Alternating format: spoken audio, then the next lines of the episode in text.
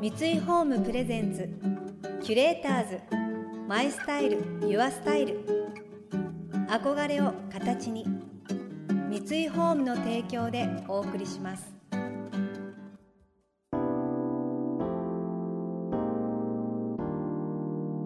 溢れる情報の中で確かな審美眼を持つキュレーターたちがランデブー。今日のキュレーターズは上野真理子です。花です想像力を刺激する異なる二人のケミストリー。三井ホームプレゼンツキュレーターズ。マイスタイルユアスタイル。ナビゲーターは田中れなです。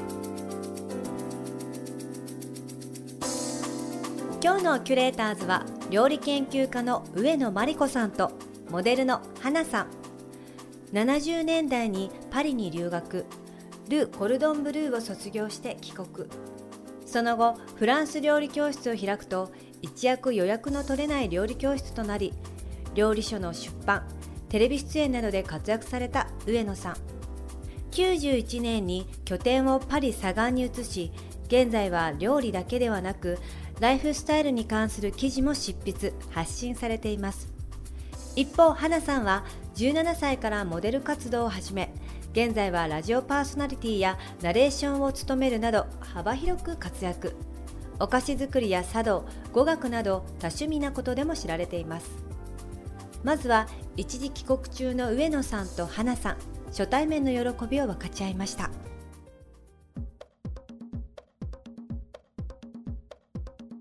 ちは。こんにちは。やっとお会いできました。ね、はい、あの、うん上野さんには私のあのラジオ番組の方にはい。お声で参加していただいそうて、ですねその時は上野さんパリにうんいらしたんですよね。そうそうだから直接お話ししてないわね。はい、うんまあ上野さんといえば私がもう10代の頃から読んでいた雑誌でこう連載をされていたりもう美味しそうなレシピを紹介してくださっていたりね今日こうやってやっとお会いできたの本当嬉しく思います。ねすねよろしくね、はい、よろしくお願いします。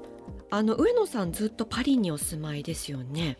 そうですね。はいあの向こうに自宅移してからも30年あ経ちますが、30年も経ただこの10年は行ったり来たりが多くなったけれどもね。はい、うん。え30年前なぜまたパリにお住まいになろうと思われたんですか？その時は留学してあの料理習って日本に帰ってはい、でそして13年くらいでしたかね東京で料理教室をやっていました。はい、でそれでその後やはりまたパリに戻りたくなったので、まあ、いろんな理由があるんですけれどもね。なんかほら若い時ってはい、子供扱いされるじゃないですかどうしてもね。で だからね。ははい、でもやっぱりちょっと自分も社会経験というか仕事をして少し一人前、まあ、半人前くらいかなになってもう一度ちゃんとパリで暮らしたいなって思いはすごくあったわね。それでも2425でも,、もうはい10代後半くらいにしか見えないじゃないですか。見かけがそうですよね。向こうに行くと日本人の方はどうしても若く見られますよね。そうですね。はい、ですからまあ要するにそういう、ね、料理を目的に行っているからはい、三つ星レストランとかねまあ分不相応なんですけれども そういうところでも食事したい、えーしたいわけじゃないですか。はい、でそれでもやはり若く見えるからはい、やっぱりそれなりの扱いじゃないですかねやっぱりね。そんなえあからさまではないけれどもね。そうですよね。あからさまでははないけれど、はい。でもやっぱり日本人でなんかこんな若くってっていうと、なんかそのサービスする人がナイフやフォークをカチャカチャやるところの 近くの席とかね。まあそういうところにどうしても本当に若く見えたと思うのよね。だからそうはい。いうレストランに行くようなふうに見えなかったかもしれない。へえうんじゃああの実際まあ、うん。日本でお料理教室をされて、まあ、自分の中でも少し成長があってパリにうん。戻った時はやっぱりこう大人に見られましたか？そうでもなかったまだ。だって上野さうん。ん今今日お会いしてうん。もすっごくなんか全然10代の頃から変わってないんじゃないかと思うい。いやなんかねもう、はい。身長とあの文字は小学校で止まっちゃってるんですよ。私文字は止まってますけども。文字もはい。止まってるし、だからせいぜい背伸びしないとねまだ向こうではねまだ若く見られたかな。でもその頃はやはりマドモアゼルって言われたかな。はい、いつからマダムって呼ばれるようになったんですか、ほどなくしてねやっぱりね。ほどなくしてやっぱりそういう振る舞いをするようにすればね、はい、うんうん。キュレーターズ。マイスタイル。Your Style 田中れながナビゲートしています東京 FM キュレーターズ。今日のキュレーターズは料理研究家の上野真理子さんとモデルの花さん。上野さんはパリに住んで30年そんな中誰もが予想できなかった新型コロナウイルスの世界的流行。日常の風景が様変わりしパリ文化の象徴としての伝統的なマルシェの在り方も変化を見せていました。上野さんにとってパリの食文化と、まあ、東京日本の食文化どういったところがまた違ったり、まあ、うん。それぞれの魅力はあると思うんですけれども、そうですねそれぞれにね。はい、ただやはりマルシェ市場があるっていうことはかけがえがないかなと思いますよね。ね。でそれがもううちの近くであの大きな市場が2つあるんですね。でそそうすると木曜日と土曜日はあのこちらのマルシェで。はいで、まあ、買いそびれたりすると,、えー、と水曜と日曜日はまたちょっと近くのマルシェはい。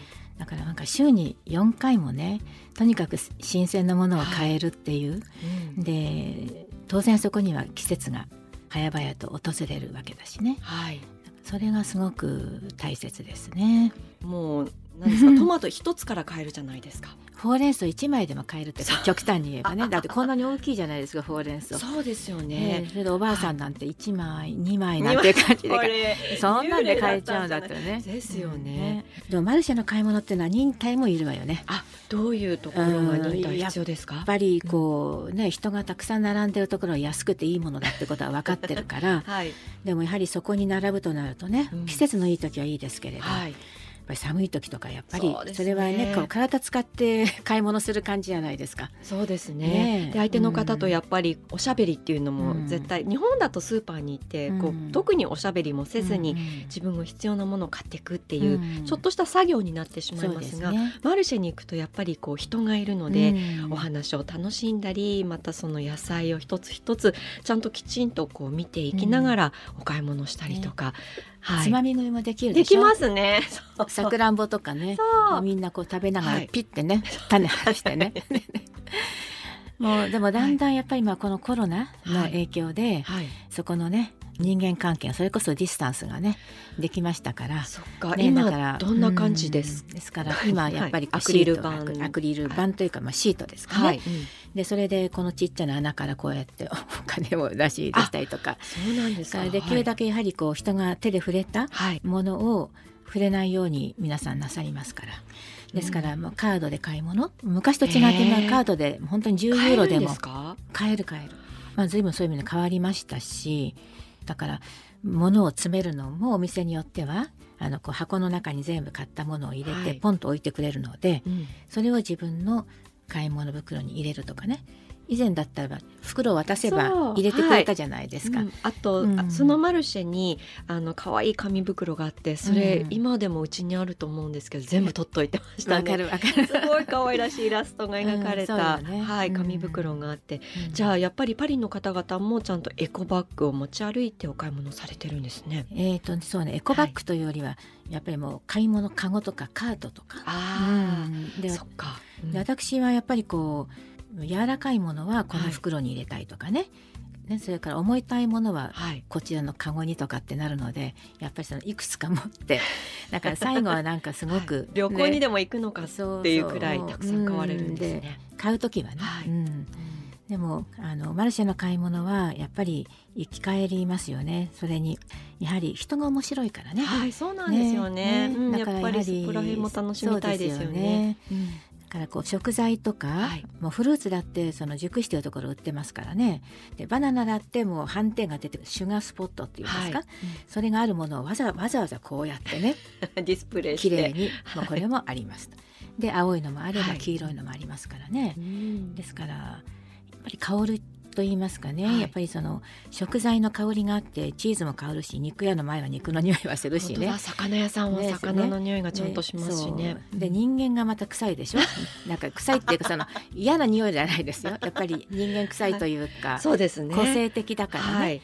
だからやっぱり全てが香る、それはすごくあの面白い観察するつもりで暮らしたらあんな面白い街はないないですよね。だからカフェがあるのかなと思うくらい、うん。本当にいろいろ観察できる街ですよそうでね。すね。はい、キュレーターズ。マイスタイル。ユアスタイル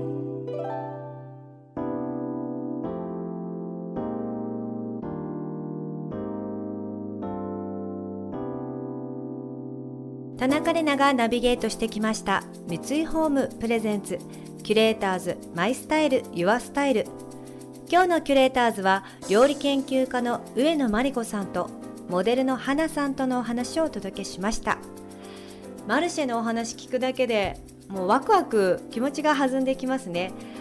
私も一度行ったことがあるんですけど本当色とりどりのお肉やお野菜フルーツお花も売ってたりね華やぎますよね。カゴを持ってね。でもやっぱりおまけをしてもらったりとかちょっとこう多く入れてくれたりとかなんかこう会話があってこれ食べてみてどっちにするとかそういうこうちょっとした会話がすごくまたそれも醍醐味で楽しいと思うんですけど今はなかなかねそういうのもできなくなっているんですよね、まあ、それはやっぱり寂しい気もしますがでもなくならないでほしいっていうのがやっぱり一番の願いだと思うのでなんかこう形を変えながらキャッシュレスだったりするかもしれないけどずっとずっと残り続けてほしい一つの文化ですよね。また行きたいです。来週も引き続き上野さんと花さんをお迎えしてパリの魅力についてお聞きしていきます。この番組では感想やメッセージもお待ちしています。送ってくださった方には月替わりでプレゼントをご用意しています。今月はボトルフラワーシリーズリアンのすみれです。ボトルフラワーとは生花を美しいまま乾燥させたドライフラワーをガラスの中にアレンジしたインテリア商品。花の美しさを長く保ち毎日の生活に彩りを与えてくれます。お気に入りの場所に花を添えていつも花のある暮らしをしてみませんか？またインテリアライフスタイルなどあなたの暮らしをより上質にする情報は Web マガジンストーリーズのエアリーライフに掲載しています。今月のリコメンドトピックはハワイからの暮らしのニュースです。詳しくは番組のホームページをご覧ください。それでは素敵な週末をお過ごしください。田中れなでした。三井ホームプレゼンツキュレーターズマイスタイルユアスタイル。憧れを形に三井ホームの提供でお送りしました。